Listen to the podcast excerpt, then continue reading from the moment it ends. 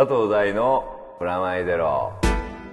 佐藤大のプラマイゼロ。こんにちは佐藤大です。フロアネット杉山ですそれでは早速いつもの通り告知からお願いします。はい。佐藤大のプラマイゼロ。この番組は音楽誌フロアネットと連動してお送りしています。今月も番組の未公開トークなどはフロアネット本誌をチェックしてください。フロアネット今月の特集はミュージックビデオの特集となっております。フロアネットは1冊300円。本屋さんやレコード屋さんまたはフロアネットのウェブサイトからゲットしてください。よろしくお願いします。はい。というわけでですね、はい。あの時差ボケですよ時差ボケっつうかねもう最近時差ボケ多くないですか？そうね。こ今月はですね、あれですね9月の、はい。まあ、頭からはい。毎年行ってるダラス、はい。それからそのままニューヨークに移動して、はい。今度は、えーまあ、ダラスはアニメフェス。はい。でニューヨークはフィルムズ・フォー・ホープという、はい。あのまあ、チャリティーの、えー映画祭が9月11日、はい。まあ、10周年というか周はい年っていうのは変な感じだけど、10回目を迎えた10年目のニューヨークで、まあ、311のためにみたいな感じの、そうなんですね。それのゲストとして行って、で帰ってきて翌日から東京ゲームショウがあって、すごいスケジュールですね。本当に。で東京ゲームショウ行ってでまさにこの収録の前も東京ゲームショウ行ってて そのまま収録というあの時差ボケてる暇もなく、はい。でもね全般的にはすごい面白かったです。ダラスからニューヨーク。はい。これどれくらい今回は？えー、っとね丸々2週間ぐらいかな。でもあっという間だったな。で今回はねあの、まあ、先月ゲストに、はい。あの毛利監督に来てもらった「鉄拳ブラッド・ベンジャンス」をですね、あのまあこれこう劇場公開した時は 3D だったわけですけど、まあ、2D 版という感じで、えープレミアというか試写会みたいな感じで、あの一番大きいホールを借りて上映会やったんですよ、でアメリカ版の声優さんの吹き替えというか、はい。声優さんのボイスアクターの、はい。え2人アリサ役の人と、はい。まあ、シャオ役のはい2人も一緒で、うん、っていう感じですね。あの B ちゃんっていうあのアリサ役やってるはい。女の子は普段軽音とかもやったりとかあしてて向こうの。向こう版の軽音とかやってるような子で、でシャオちゃんはキャリーちゃんって女の子をやってくれたんだけど、あのあれかな遊戯王とかやったりとかへえでもダラスはもう毎年行かれてますね。そうだね。もうねあの5年目ぐらいになって、はい。毎年行ってて、はい。で最終的にね今年はね、日本人ゲスト俺だけだったのね もう多分ゲストっていうもレギュラーね。そう。もうだからよくわからないけど、はい。最後ね終わった後に T シャツ毎年くれるんだけど、はい。今までは普通の売ってる T シャツだったんだけど、今回スタッフ T を、これでもうお前はスタッフだぞってそいうもううしかもねカタカナでスタッフって書いてある。囲い込みですよそうそう。そう。で終わった後で楽屋楽屋じゃない打ち上げも行ったんだけど、はい。もうスタッフの打ち上げに行ったねでもうね日本人俺だけだからもうあのどこ行っても大体。はい。もう完全向こうの人じゃないですか。そうだね。まあでもね逆にそのぐらいの方が、はい。僕は気楽でした今回。あーなんか日本人が一緒にいるとその人と一緒にいなくちゃいけないみたいな。まあねいなくてもいいんだけどなんとなくつるんじゃうじゃん。そうそう。であとほらホストっぽい雰囲気ホストっていうのは、はい。ホスティってことね、あのなんかこう楽しんでるかなとか、あの思っちゃったりするわけですけど、今回はもうねあのまあ現地のゲストっていうか、はい。僕の企画の鉄拳だけど、あのアメリカ人のゲストと一緒に出てるから、もう本当にねスパルタですよスパルタ。であのこの放送では毎年出てくるジョナサン。はい。は、まあ、また今年も呼んでくれたっていう感じでジョナサンと、まあ、一緒にいたんだけど、はいもう途中なんかでもう英語ですからジョナサン途中あもう忘れてるんですね。で いやもうなんかあの誰わかるだろうみたいになってて。あ もういい加減いいだろうってもういい加減いいだろうみたいな感じになってるね。で向こうのスタッフとよくいっぱいいるからまあ席があってまあ一人だけ日本人じゃん、はい。それに合わせて日本人になるよりは英語にわーってなってたまにちょっと分かんないのをまあそうジョナサンに聞くみたいな感じの感じになったねじゃあ英語力もかなりもうアップじゃないですか。そこまでじゃないんだけど 推理だよね。あ。あとは喋れる手っていう感じの雰囲気を身にまとうっていう。そっちの技術がそうすごいいスキルアップしてんだよね。あのお店の人とかと普通の会話できるしあとこうなんかイベント会場でも、まあ、はい。ひどいんだけどさ、あの開会式の時に、もう5回目だし、あの佐藤さん英語できるようになってるからみんな話しかけてねみたいなことをあのそうそう挨拶で言ってて、それでおかげでっていうかエレベーターで会ったりとかしててもうわーって話しかけられたりすぐサインしたりとかで、まあスパルタですよ。日常会話はわかるけどやっぱ専門的なところそうね。そうそうそうそう。だからいわゆるパネルディスカッションとか取材もやったんだけど、これあの4日間やってる間毎日何らかの、まあえー、とパネルで、まあ、発表みたいなのがあって、まあ、ブラッド・ベンジェンスの、まあ、はい。作り方とかそういう話したりとか声優さんと一緒に出る会とか、あと自分一人の会もあって。それはあのちょっとこう311以降のアニメのちょっと変化みたいなのあ今回はそういうところも含めて。ねそういう話もしてみたいな感じだったね。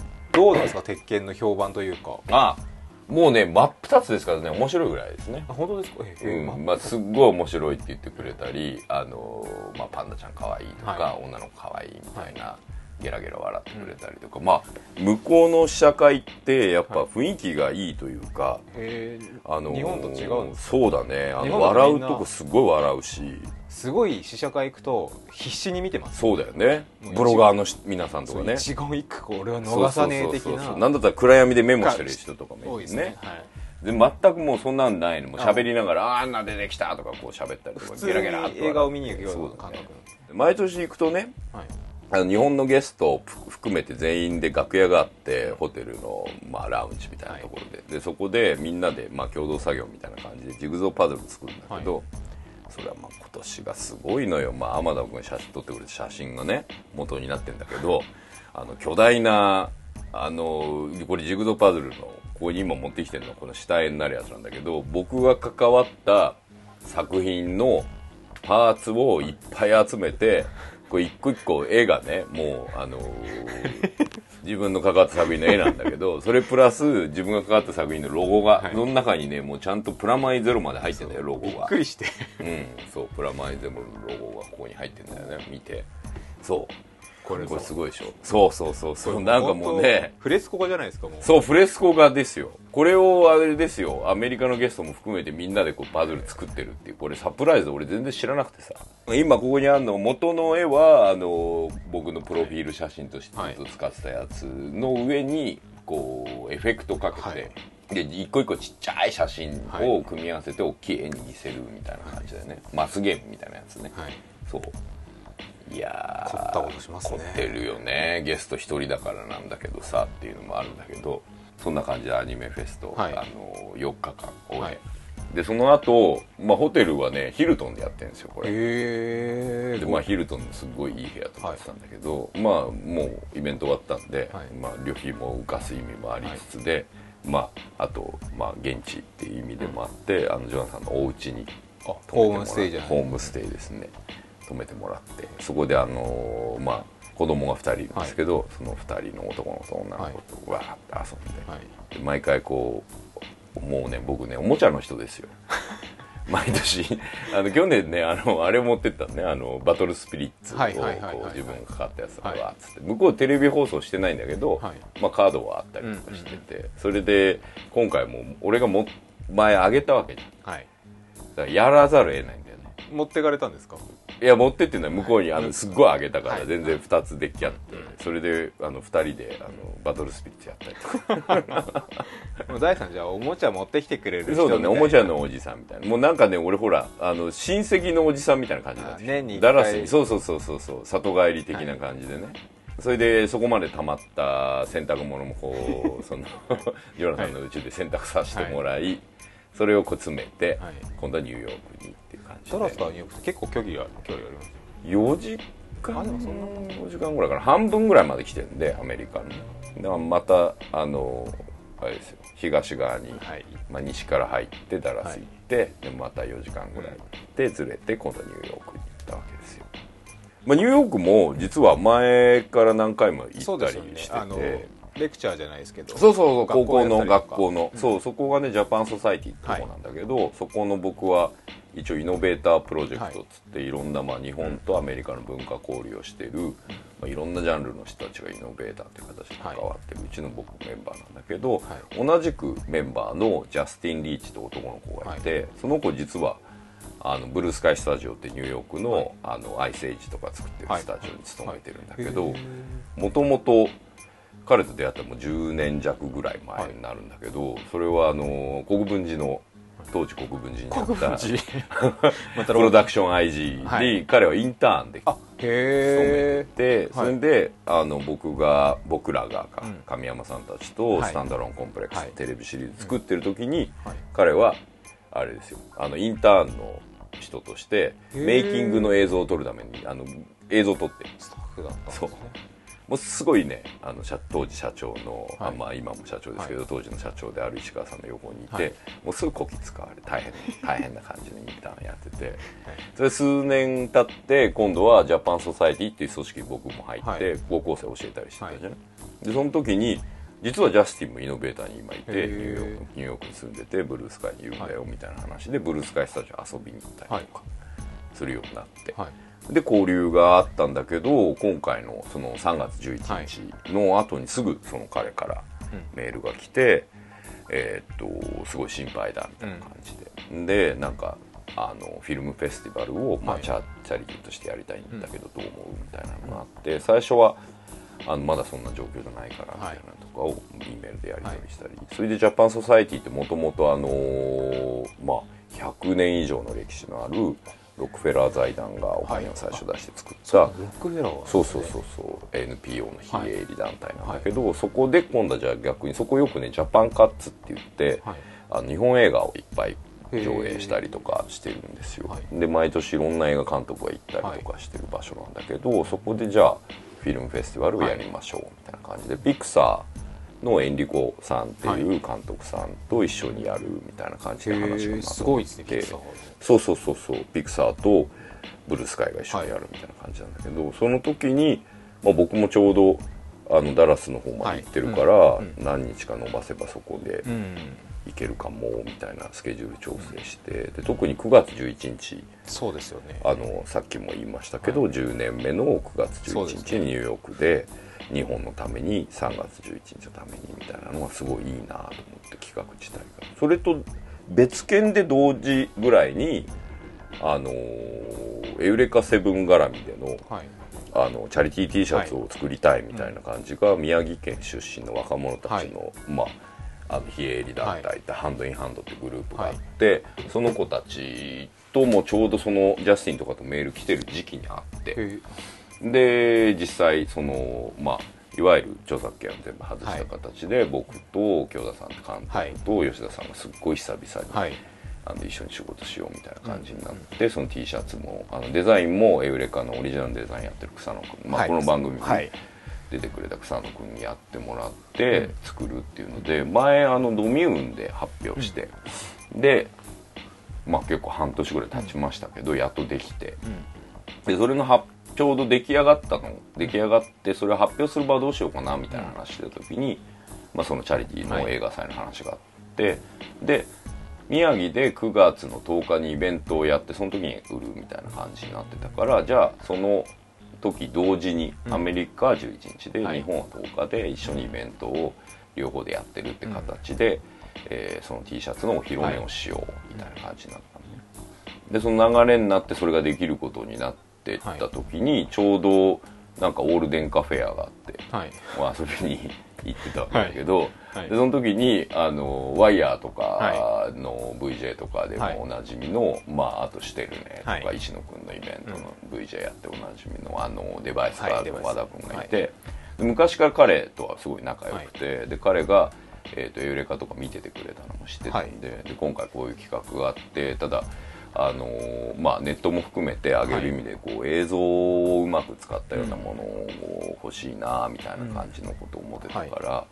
それ相談したら、まあ、あのチャリティーでこういう宣伝でや,、やってくれるって話になってそれで福島のあ福島じゃないよ。その宮城の,、あの現地の声ではい。もともと T シャツのコンセプトがエウレカのセリフはい。をそのままプリントして、で、まあ、吉田さんの原画に近いものをシンプルなやつでっていうことだったんだけど、そのセリフをねあの声優さんが言うんじゃなくて、アニメから撮るんじゃなくてそのあの住んでる人たち、はい。記載者の皆さんに言ってもらおうって、あの MP3 とか渡して、、はい。ろんな人がそのエウレカのセリフ言ってくれて、それを刻んで、はい。えーもう一回貼り直してってはい。形で、でその向こうで撮った写真とかもその時にもらって、それとエウレカの映像とデザインを合わせたような形の映像も作ってもらってそれも9月10日に間に合うように、まあこれは後であのリンクとかをここに発表して、ちょっと見てもらえればト嬉しいレーラー映像みたいなそうそうそうそうそう。でそれもその日に公開するって、はい。それもまあ映画祭なんで映画祭で公開する、短編映画祭だったね、はい。チャリティーでやるんで、で子供向けみたいな感じの短編映画祭だったんだけど、なんか僕がゲストで行くのに、エウレカってまあ50本もある長編だし、はい。で映画1本あるけど、はい。映画は映画で僕関わってなかったりするし、っていうのもあって、はい。どうしようかなと思ったらちょうど今年の1月にはい。短編映画「野良劇」ってやつそうですよね。まあそれでフランスとか行ってたわけじゃん、であれ短編映画子供向きとは言えないけれども、まああの黒猫の単語かかったりとかして、で20分ぐらいのやつだし、でこれどうかなっつって言ったら、まあ、夜の部で一番最後なので、じゃあこれでいきましょうはい。みたいな、でしかもそれがあれって本当は3月末に発売するはずだったんですよ。あ DVD ですね。DVD、はい。ブルーレイ自体が、はい。でそれで宣伝動いてたんだけど、はい。まあ例のその震災があって、えー発売延期になった、はい。で延期になった理由のもう一つの理由があのディスクと紙だった。はい。それがまあ東北の方にはい。いっぱい工場が依存してて、で僕ら自身があんまり自覚ないけど、はい。雑誌とかも薄くなったりそうですね。あの紙は向こうに工場だったり、うん。製紙工場だったりとか、ストックを置いてあるところは結構あってそれ濡れちゃったっていうのがあったので。でディスクの工場のプレスもそういう感じだったんだそうって、ですね。CD も含めて結構それが多かったみたいですね。そう。だからまあもちろんね原発の話とか、まあ、エネルギーとか節電とかそういう話もあったけど、なんかものづくりの立場としてはそれがすごく、ああ、はい。まあやっぱりエネルギー以外もすごい在庫のストックの場所としても依存してるんだなと思って、でそういうこともあったのでこの話はちょうどいいのかなと、でストーリー自体がさ、実はまあもう見てる人も多いから、まあ、ある程度言っちゃうけど、はい。あのーまあ政府がね、うん。大事なことを隠してるがゆえにはい。全人類が絶滅するって話でさ、はい、これなんか今のうん。ここ半年の日本の状況はいとものすごいなんかリンクしてるなみたいなのもあって、でそれをニューヨークの人にうん。見てもらうのはいいなと。でちょうど英語版ができたとこだったの、はい。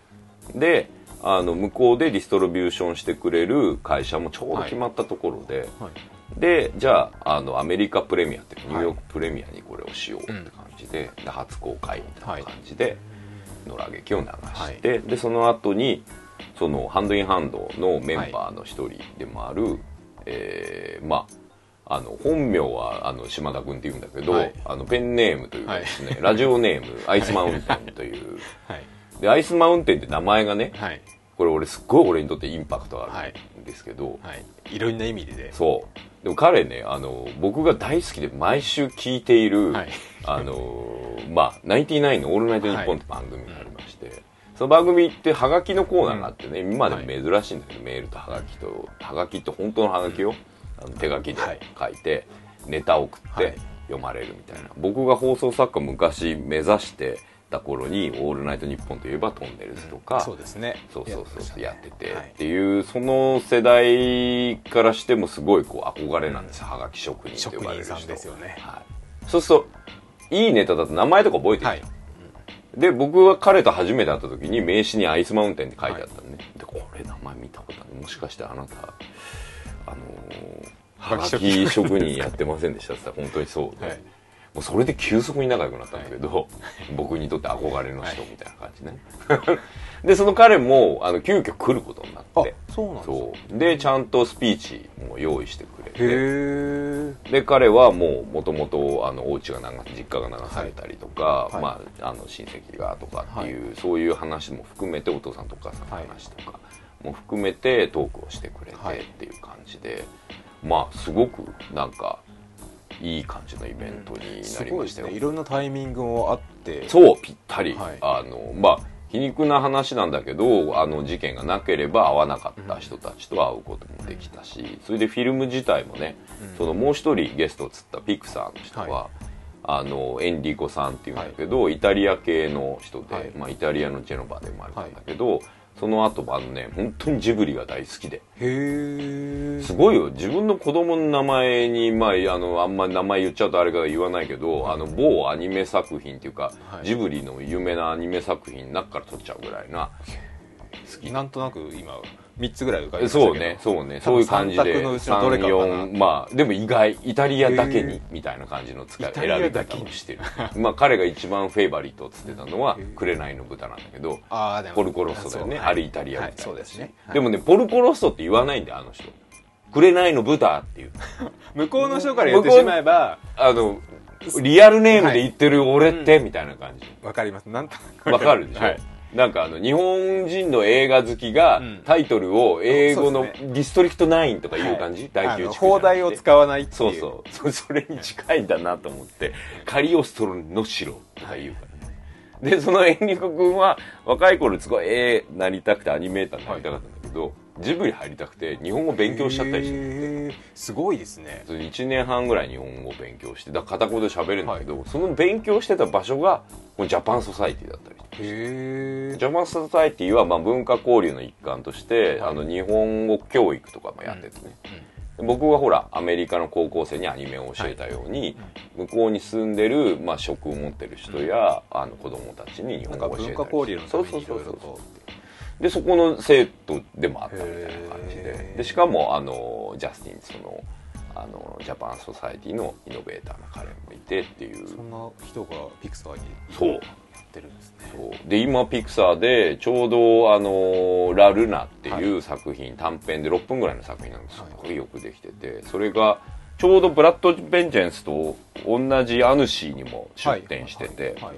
でアヌシーでも見たりはい。話題になってる、でそれを今度ニューヨークプレミアとしてそこで上映する、はい。でそれの彼のなパネルディスカッションとかもあって、でその後に上映しあの野良劇上映して、野良劇上映した後は僕ら3人、えー、と司会のキュレーターをやってくれたジャパンソサエティのサムさんっていう人もいるんだけど、その人と3人でトークパネルをやって、でその後あの島田君のはい。スピーチがあって、はい。でまた質疑応答があって終わってみたいなでその後レセプションをちょっとあって、はい。そこにあすごい嬉しかったんだけどその2年前か、はい。あのニューヨークにああの教えてた生徒たちがへ来てえくれたり何人か、はい。で生徒のお母さんとかも来てくれたりとかしてでまあ自分の息子はあの今マサチューセッツに大学に留学しちゃったんあの行っちゃったんではい。今日来れないけどつって卒業式の写真とか見せて。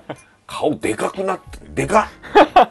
俺よりすげえでかくなっちゃったみたいなできっかけでなんか UCLA 入った子もいるとかその映画学科やってる子もいるとかアニメ今でも作ってるとか、はい。漫画描いてる子もいるとかで、結構なんか仕事をみんな本当にねあの当時夢みたいな話で僕らと仕事できたらいいねとか言ってたんだけど、できるような子ももしかしたら夢じゃない。夢じゃないかもなジャパンソサエティそうそうそうそう卒みたいなあのその2週間のちっちゃいアニメ講習受けた中から本当にプロが出る、なんかドラマみたいですね。そう。ちょっといい話でしょ、はい。っていう出会いがあったりとかもしてまあすごい楽しかったですよ。でねあのーまあ、僕のツイッターのフォロワーでもあるはい。男の子はニューヨークに今ちょうど大学で留学してる子がいて、まあ富田さんです。富って。あ日本人の？そうそうそう日本人の子があの今回結構ケアしてくれて、でまあその子とあといつも毎回あのジャパンソサイティのメンバーというか、まあ、あのサポートしてる宗一郎さんってその2人の男の子の、まあ、全員メガネだったんでメガネーテってみんなに呼ばれてたんだけどまあその3人でつるんでニューヨークはい。いろんなところに行ったりとか、あのモマにも一回行って、あの前に行けなかったって言ってましたもんね。今回はねあのモマね「Talk to Me」っていうはい。結構企画展をやっててこれがねまたすっごい面白かったですよ。あのーまあアップルとかも含めてだからプロダクトデザインとかも含めていろんなこう記号と言葉と文字とああとはい。デジタルみたいなやつで、い、ろんなくくりで、まあ、日本の中で言えばあの電脳コイルとかが出展されたりあのインターフェースとかね。あとそのまああの補聴器みたいなやつとか、そういうのも含めて形とかはい。顔に見えるみたいな感じでも展示してて。でインスタレーションアートを昔からやってる人たちの古い作品も含めてわーっと飾ってあってはい。すっごい面白かった。で最終日の昼間はちょっと晴れてたので、はい。セントラルパークに散歩におしゃれですね。おしゃれかな、まあ、部屋掃除あるから出なきゃいけない、はいはい。あの本当にね10ブロック歩けば公園があるみたいな感じのそうですね。作りなので。なんかちょっと迷子になると公園出たりします？そうそうそう。で今回はねもう本当スマホすごいなと思って、まあ、ダラスでもそうだったけど、はい。ニューヨークなんかまさにまあまたニューヨークも俺一人でプラッと行ってるから、そういう時にもう迷わない。地図が。そう。日本語で書いてあるしカタカナで書いてあるしそうですよね。それ大街きいですよね。そう。で お店自体もどんどん載ってるからさ、あ5番街にねユニクロができんのよ今度。へすえんごいでかい5番街っつったらよあのティファニーで朝食用よ。アルマーニとかティファニーの並びにユニクロが出るんだけどまあエンリコ君とかもそこ行きたくてしょうがないぐらい日本大好きでユニクロと無印が大好きみたいな。日本文化超好きユニクロ今ワールドワイドの展開すごいですもんね。すごい。あとニューヨークの地下鉄のバーがあのなんつうの入る時に押すバーがあるんだけど、そのバー一個一個は全部ユニクロの広告で。へすごいなと思った。でそのビル作ってるからビルの外の外観なんだけどそこバリバリ日本語で「我々は」みたいなユニクロと言ってみたいな漢字とカタカナとひらがなで書いてあって。えあれなんですね。日本人からしても結構 H&M とかそっちあとギャップとかね、はい。うん。向こうだとやっぱユニクロ同じ感覚でユニクロ。同じ感覚でユニクロとか無地、でも値段は一緒でね。そうですよねまあでもなんか日本文化っていう意味で言うとなんかそういうとこもなんか目立ってて面白かったな。あと5番街にもう一軒10月に多分できるって言われてるんだけど、あのアップルストアがはい。できるんですけどへー。これ多分ねアップル5に合わせてなんかあ多分ねそうそうそうお店作ってるんだけど外観をね全部囲っててはい。隠して何も見せない。何も見せないようにしてるそうこれまあ発売日の時に形がもう iPhone5 の形だったら笑うよね。あ ビルが。ビル。が あのモニターじゃないですか。ちゃんとあってそこだけちょっとあ抜かれてるみたいな。そうそうそう分かんないけどどういう形のお店ができるか分かんないんだけどそれが話題だったり。へ僕ねあのたまたまっていうか au ユーザーだったんで、そのままずっとあの我慢して、あのインフォバーってやつも超可愛いのを使ってるんだけど、まあねみんな iPhone ですわ。えまあそうですよね向こう。ダラスも。あのガラケーもほとんどいないね。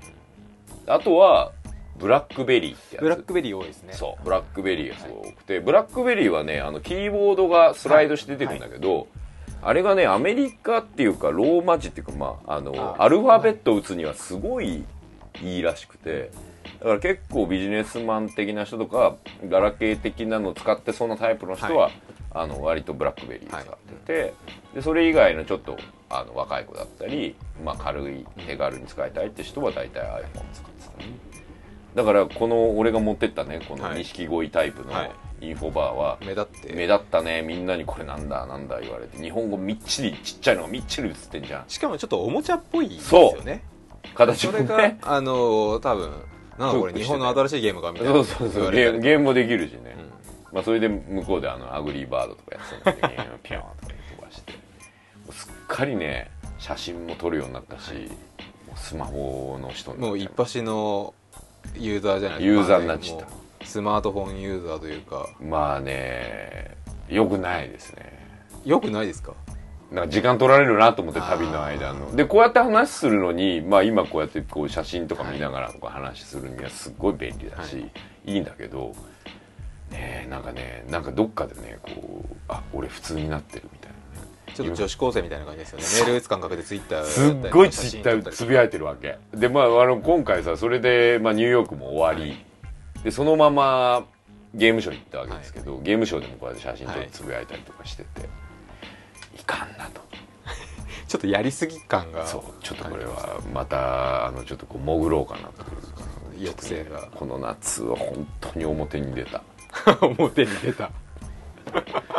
もうだからもうサンディエゴまあフランスぐらいから始まってるんだよ。今年の頭ぐらいから始まってるんだよね、はい。だからフランス行ったり今年はでももう東に西へというわけじゃないですけど結構行ってます移動したよ。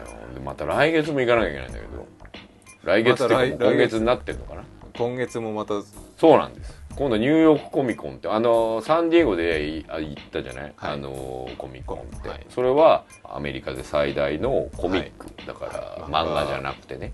あのあアメコミ。の方そう。っていうやつに行ったんだけどそれのまあ、ニューヨーク版っていうか、はい。まあ、同じ名前がついてはいはいるコミコンっていうのがあってそれが今度はアニメあニューヨークアニメ映画祭みたいなのとくっついてて、へえより規模がちょっと大きいような。そうそう。大きくなりつつアメコミもいれば日本文化もいるみたいなやつを10月の中ぐらい、まあ、10日前後ぐらいにやってるんですけど、すごいですね。ここ23年ほぼ海外が。そうだね。毎年行ってるよね。本当に増えて。そう。でもね人の金で行ってんだけどだから全然自由が。いやいいことじゃないですかでも。いやまあそうなんだよね。あとテレビもさ、はい。もうだいぶこうネットでクリアできるようになってきちゃったから、もうなんか俺テレビだけだったのよ。あお笑いが見たいっていうさ。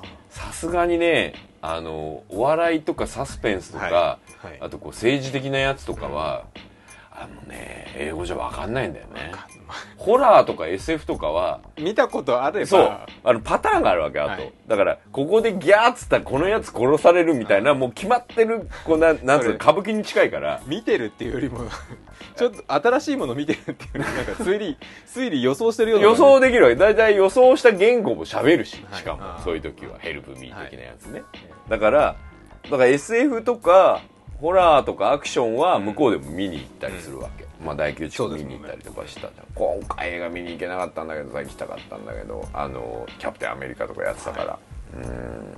まあでもその代わりブルーレイと DVD を買ってきたけど。あいっぱいまたそう。仕込んで仕入れて。そう。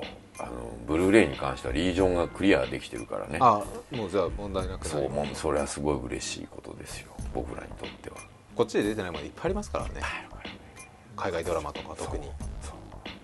まだ全然見る暇なく、はいまあゲームショー行ったわけです、はい。で今回もまたゲームショー行って、はい。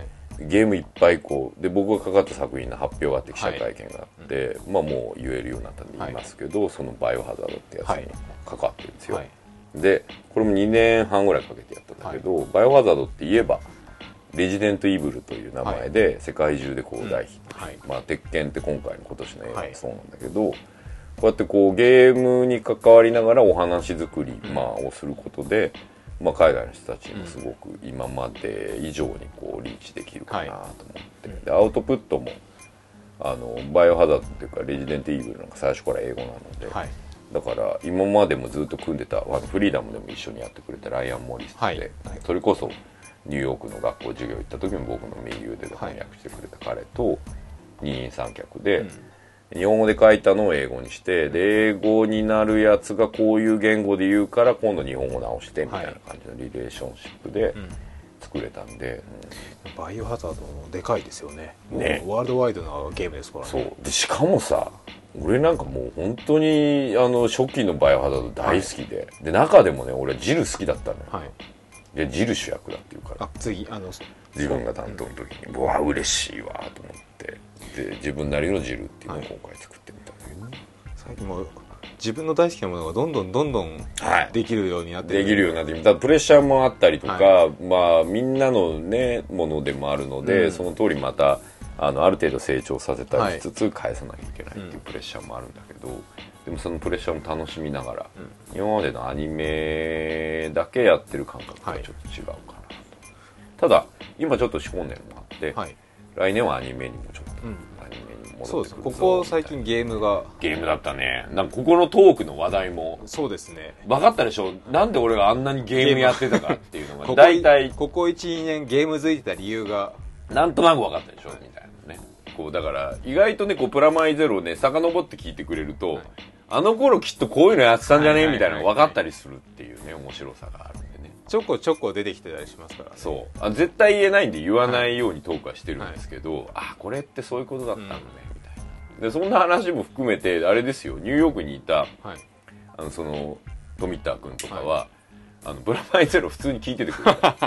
あそう。だからこの放送も聞いててくれてない。んだけど、あとはあのほらあのダラスの案内してくれてる、あのジョナサンなんかはい。毎回聞いてくれてて、はい。あの今回のあの LDK のコーナー面白いよアメリカにもそういうのあると思うよとかって聞いたりとかしてびっくりしちゃったよ。ワールドワイドなプラマイゼロもワールドワイド。そうなんですよ。だからそのうちねまたあれですよ。ニューヨークやダラスで今年はほらフランスで中継っていう新たな試み、君はほら飛行機乗りたくないからはい。乗らないけど、ほら飛行機乗りたいうちの D がいるから。うちのディレクターはもう大好きですから。大好きだからね。ちょっとほっとくとすぐあの寒い国行って写真撮ったりしてるじゃん、あのだから、今度こそだダラスもねぜひね放送やってくれって言ってたぐらいなんで,、あ本当ですか？だからダラスでやったりとじゃかああの現地版の僕役を誰かそうそうまたね また仕込んであの今度だったら今度はあのジジョナサンでもやってもらってもいいし あとそれこそニューヨークとかはでも放送したいなとニューヨークだったら行きたいんじゃない行きたいんですよ。あの別に海外が嫌いじゃないんですよ。あなるほど。行くのが嫌なんですよ。行為が。あの行き帰りが本当に苦痛で。いやそれは俺もそうだって。だってもう本当にあのちっちゃい頃とは言わないけど、はい。学生成り立ての頃とか飛行機乗るのすごいテンション上がったじゃん。いや僕。早めに映画が見れるとかさちっちゃいスクリーンだけど、そうですよね。とかあとなんかお菓子がいいとか食事がうまいとかさ、い、ろんなことあったじゃん。全部慣れちゃったから。給食にしか見えないし13時間この何あの1メートルも自分がない、そうまあで基本ずっとねこれこうやって旅しててあのフィルムフェスティバルだからってみんなねビジネス以上で行ってるんじゃないかとか はい。思ってるかもしれないけどバリバリエコノミーで行ってますからまあ皆さんチャリティーイベントだったりとかはい。あのそうです。自腹切ってね、あのアップグレードするんだったらいいけど基本的に僕はもうそんなまだまだ恐れ多いですって感じで、まあチャリティーで行くのにね、はい。ファーストにしろとかビジネスにしろなんてありえないでしょ。拷問じゃないですか飛行拷機って。問だよね。どうあのまずさ運があるじゃん席にはい。もう最近だからもうチェックインするときにもうアイルっつって通路側昔ね、はウィンドウっつって窓側に行って窓側でこう開けて外見たりして、はい。喜んでみたり写真撮ってみたりするじゃん、もうそういうの全然ないからもうあのトイレに行くタイミングを自分でコントロールしたいっていうそれ一心で、はい。もう確率的にあれ7分の4とまあ一応 4, 4個チャンスなんですよね、真ん中にあの2つ通路がある,、あのあるわけだからその通路沿いっていうので行くと4つ席1つのラインに対してはい。4箇所なんだけどただ3箇所ぐらい一番前の席っていうのがあるんだよ。あここは最強なのよ。あの、あの CA さんが目の前に、はい。あの問い面で座る場所があるじゃん。あはい。足もちょっとそう足伸ばせるわけ。あそこ最強なんであれ31列なんだけどさあそこさ、あのあのエコノミーの一番前のやつだと31だから31列の A からまあ F ぐらいまでか、はい。そっか G ぐらいまでか、はい。J G とか K まであるか。そこのどっかだったら最高だよね。なかなか。でも一番前もなんか怖い感じがするんですよね。ねどうして怖い？なんか何もないじゃないですか。それも何？もうそんなんさなんかあってもなくても もうそういう状態になった時はもうダメなんですもうダメだよ、まあ、死んでるとは言わないけど、もう一連卓勝でもう全部その段階なんでしょうね。でも飛行機嫌いな人と結構多いじゃないですか。で見るね。俺はあの飛行機自体の佇まいとか好きよ。あ飛んでるやつとかあもう佇まいがなんかもういけつかない感じがしますそうなの。僕エスコンバットの脚本やってるぐらいだから大好きなんだけど戦闘機とかね。マクロスもやっているし。やたまにいるんですよね。あの飛行機見に行くだけために空港行く人とか。そう。それとその気持ちわかるよ。あの俺の昔あのねユニット組んだことあるあの砂原さんなんてマリンなんてもう本当飛行場好きだから。いますよね、何のために行くのか分かんないですもん。いや俺はちょっとデザインとかも含んでかっこいいと思う。ドゴール空港とかテンション上がるもん未来だなって思う。あそれでねあのイギリスあいやあのちょ今回ニューヨークいる時に、一応9月の頭なんで新番組のはい。あの宣伝みたいなのいっぱはい。い街中で貼ったんだけど、その中にさパンナムってあってパンナム？あの昔の飛行機会社ですよ、はい。はい。俺大好きなんだけどあの2001年に出てくる宇宙船の飛行機がパンナムになったんだけどあれオフィシャルであのロゴ化したりとかしたんだけど、へパンナムって書いてあるわけ、はい。で俺最初潰れた飛行機会社の宣伝ってどういうことだろうと思ったら、70年代のちょうど潰れる時のパンナムのドラマをやる。ドキュメンタリーみたいな、うん。ドラマ。しかもクリスティーナ・リッチ出てくるテレビシリーズで、それでみんな当時の70年代のパンナムの格好して CA がずらっと並んでちょっとしたセックスアンドザシティみたいな感じのかっこいいってドラマになってて。ロゴがパンナムなの、でドラマの宣伝じゃないみたいに、あの飛行機っていうか飛行場の宣伝みたいなポスターではい。すごいかっこよかったよ。これちょっと見たいなと思って。多分日本にも多分1年後ぐらいか半年後ぐらいに来るんじゃないクリスティーナ・リッチがやってるぐらいだから。まあ、パンナムとかあれば飛行機デザインかっこいいんですよパンナムって。70年代舞台だし。もうだから多分ね僕らと同世代がフィルム作り出してんだなってテレビドラマにして。思い出がある。そうそうそう。あのほらスーパーエイトもそんな話したじゃん、はいなんかそれに近いような連ドラでしかも今の若い子にとってみると結構サイクル30的に言うと、うん。かっこいいのかな。あそうですね。当時のやっぱ日本もそうですけど、うん。なかなかかっこいいというかかっこいいよね。スーツとかもこの前なんかたまたま昔の見たら、うん。うんうんあのみんなビシッとしててかっこいいんかですよね。っこいいよね。なんかほらなんか今がクレイジーケンさんみたそいうな感じでですね。やけに今がラフなんじゃないかって思えるぐらいに、うんファッションとかもかっこいいですから、かっこいいよね。デザインに関しても戻ってきてる感じもするしね。だからドラマもなんかそういうドラマが多かったりとか。まあだからいろんな意味で刺激を受けて帰ってきましたね。でねプレゼントプレゼントじゃないけどお土産もはい。毎年恒例のやつ、はい。今年はまあニューヨークも行ったんでニューヨークででしかもフィルムフェスだったじゃん、はい。でフィルムフェスのそのランルナってやつの,、あのその当日来た人にはポスターをプレゼントしてたんです、それであのエンリコ君のサインが入ってるっていうポスターをはい。1枚奪ってきました。だからサイン入りです。貴重ですね。まだ日本未公開の。日本未公開どころかアメリカでも公開したのこの間初めてというショートフィルム。ピクサーの新作、はい。でピクサーオフィシャルのポスターなんで。日本じゃ絶対手に入らない、はい、でそのサイン入りエンリコ君のサイン入りのポスターを、はい。まあ、これ1名と、はい。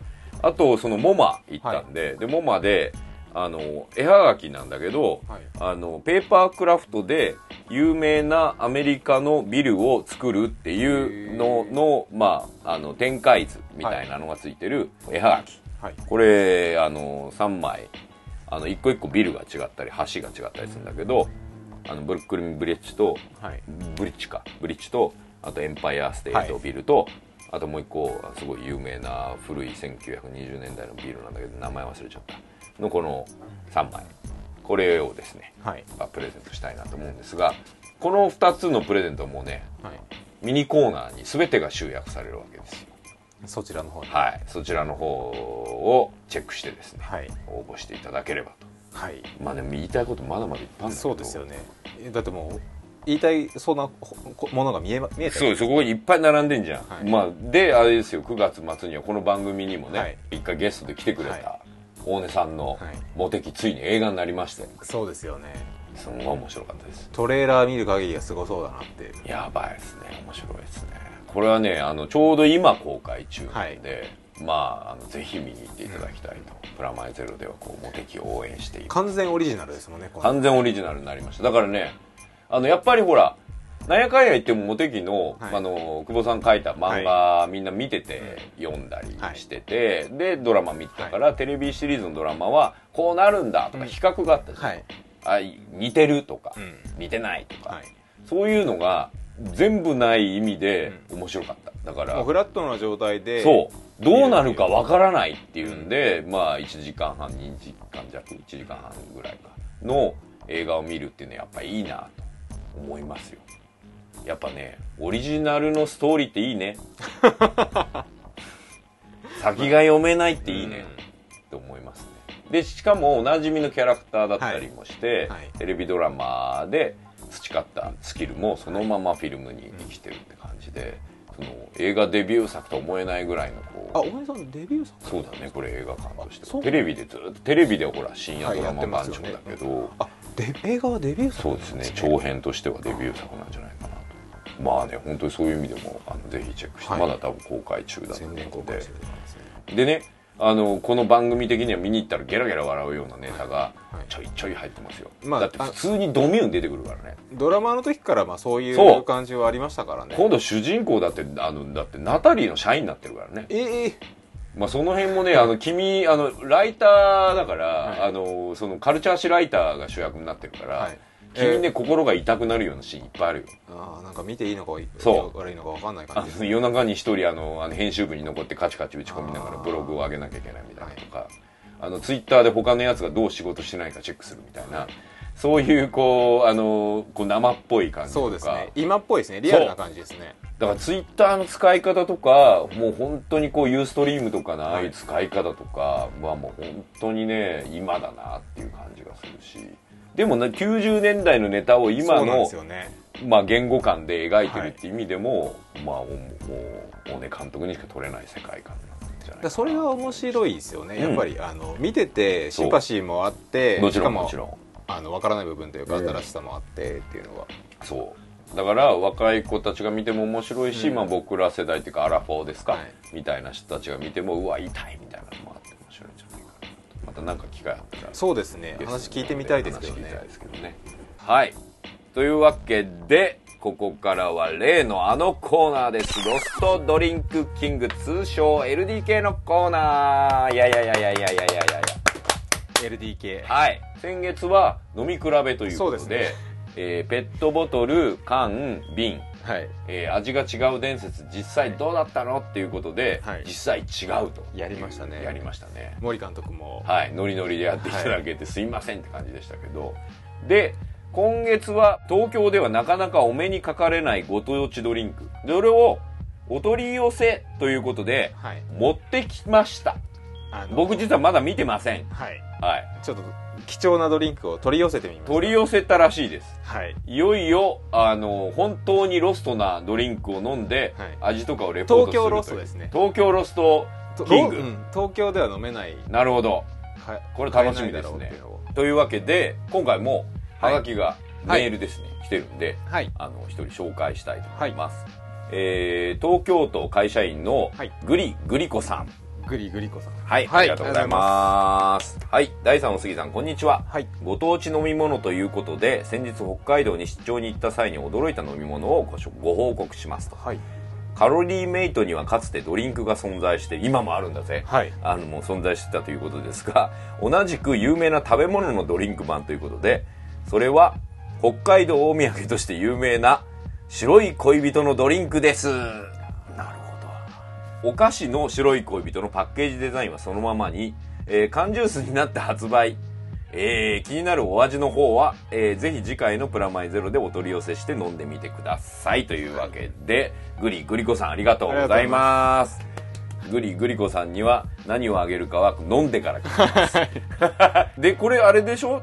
だからこれをお取り寄せしてくれたってことなんだよね、素晴らしい取り寄せてみました。早速情報を。ああそれかさっき袋持ってたからさ何どっか北海道行ったんって思ったんだけどそういうことだったのか。ここにありますよ。白い恋人チョコレートドリンク。ハイミルクとして書いてありますね。北海道あの箱はもういわゆる皆さんよくご存知の最近はこれホニャララの恋人シリーズいろんなねご当地で使われてたりするけど、それの白い恋人版です。箱開けてみましょうね。開けます。お！いわゆるあれだね。コーヒー缶のちっちゃいやつねあのみたいな。よくあるコーヒーあの小さい缶ですね、うん。190ミリそう。なんとなく味の予想はつくんですよ。これさあれホワイトチョコドリンクなんじゃないかなみたいな。そうココアよりもう少しちょっとチョコレートっぽくなってるんじゃそうそうそうないのかな。でねこれあれほらあのグリグリコさんも言ってたカロリーメイトの飲み物って、いまだに自販機であんだよね。あのちょっとドロッとした。黄色い缶で黄色い缶で。パッケージはそのままで。そうそうそう。あれ俺好きでさ結構、あれ好きですか？う僕飲んだことないんですん、けど。だ後味がちょっと粉っぽくなんだよね。なんか怖くて飲めないんですよね。まあまああの飲むなら食べろみたいな。そうだね。だ食べるのも好きなんだけど、はい。飲むのも好きだったね。だから俺結構免疫あるからこれ大丈夫かもしれないよ。とりあえずまず飲んでみようか、おすぎさんも1個持ってんだよね。持ってます。うんあとははい。今日はあのまだあんの？本物の白い恋人が一応いましてなるほど。これ食べ飲み比べってことね。どっちからいでこの味を食べてから飲んだ方がいいよね。はい。じゃないと衝撃が衝撃になっちゃって比較にならないもんね、やっぱ食べ慣れた方からまず行ってあそう。その新しさを。これ食べたことあるよね。ありますあります。これ僕もあるんだけどこれじゃあ1個1個いただきます。じゃあ君。にも1はいはい。いただきたます。だきます。まああ知ってるこの味。白い恋人。うん美味しいよね。うん。1976年からあるんですね。すごい。まさに70年代。食べた。まあ多分あの、うん。誰もが予想できる白い恋人ですね、うん。あのシャクシャク感がいいよね、はい。でこの味をキープした状態のまま。はい。なんかどうなんだろうこれね今振っています。一応僕ら。ちょっと開けます。じゃあ飲んでみます。いただきます。色的には。うん。なんだろう。もうみんな無言いやいや。まあもう一回飲んで。色的にはあれだね。コーヒーミルク的な。そうですね。ちょっとココアなのか。もう少し、これホワイトチョコっぽくね？牛チョコレート牛乳って感じ？そうですね。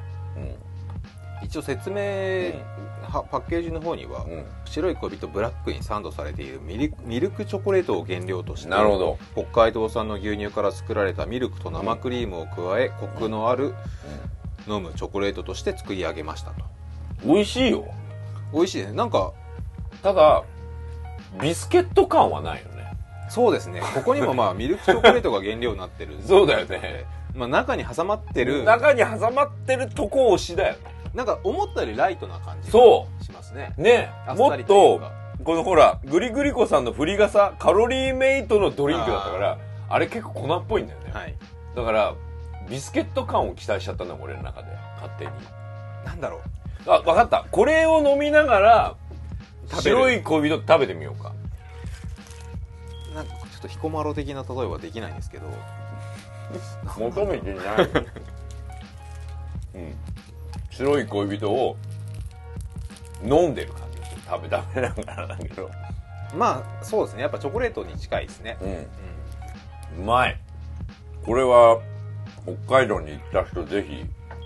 ん、でも僕1本でいいですね。これ350だったらちょっときついかなっていう。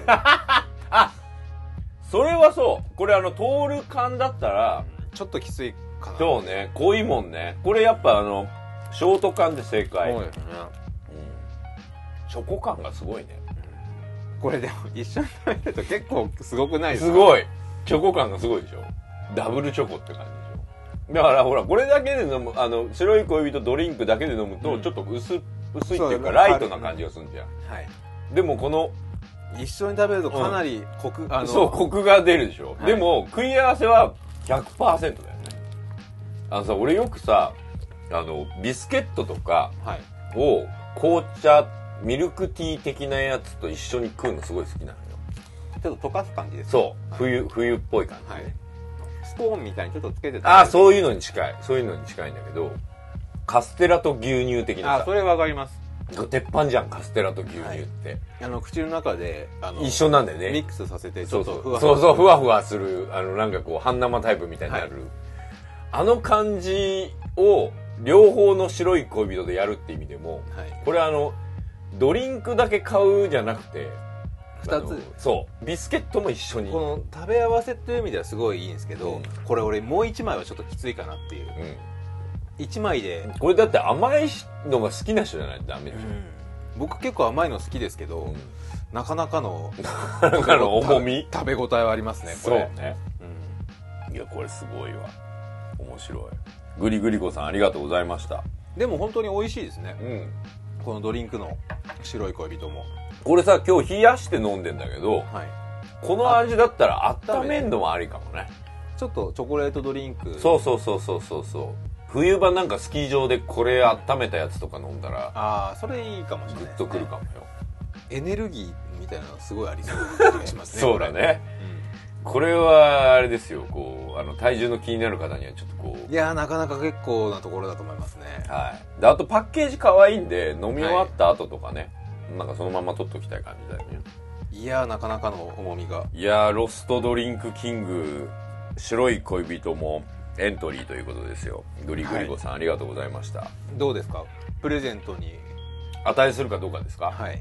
それも含めてはい。これね実はあのー来月はい。発表したいと思っております。すいません、はい。グリグリコさん。対象というかそう。これまでの。これまで紹介したまあものだけに限らず、もちろん紹介したものもはい。リストに入ってますがこれからまたあと1ヶ月あるんで、その間にもまた、まあ、メール、はい。ツイッターなりでつぶやいていただいたり、メールを送っていただければその中から選ばれるかもしれないです。今回のようにこうやってあるものでもらえれば、はい。またちょっとお願いいろいろご当地取り寄せてみたりとかしてみたいですからね。はい、でまずはこの紹介したグリグリコさんにはあの通常のプレゼントとなっている、はい僕はあれです。重みも含めて好きだったので団地カードの方を。じゃあ団地カードにします。はい。君なんかちょっとこう今ムニムニってしてるね。ちょっとなんかお腹に溜まっちゃった。もたれそうな感じが 若干するなって。なこれあの何も食べてない状態で飲むと結構な重みが ありますね、そうね。はい。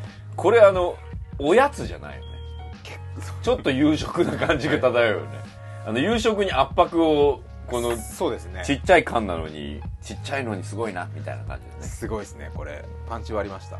はい。なのでグリグリコさんにはとりあえずまず今回紹介したということで、はい。あの団地団地カードをはい。お送りしたいと、そして来月はい。キングになった方にはですね、このお土産として言いました。さっきも言いましたけれどもピッツァの激レアポスター、はサイン入りとニューヨーク、えー、桃お土産のニューヨークペーパークラフトができるぞおはがきはい。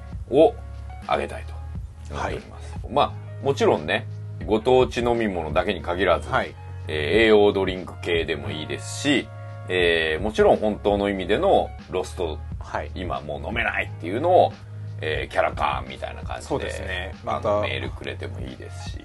メールはいつものようにこのホームページのリンクが貼ってあるところにはい。送ってください、そして、えー、ツイッターの方は、えーハッシュタグがあります、はい。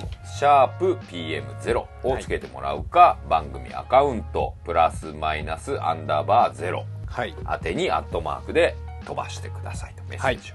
はい、そんな感じでですね。あの甘ったるいけれどもビスケットと一緒に食うとういうまいという発見もしました、はい。はい。ぜひね白い恋人チョコレートドリンクは普通に誰でも取り寄せることができるので。あのーぜひですね実際ビスケットバージョンも買ってはい。あのー口の中で一緒にしてみてください。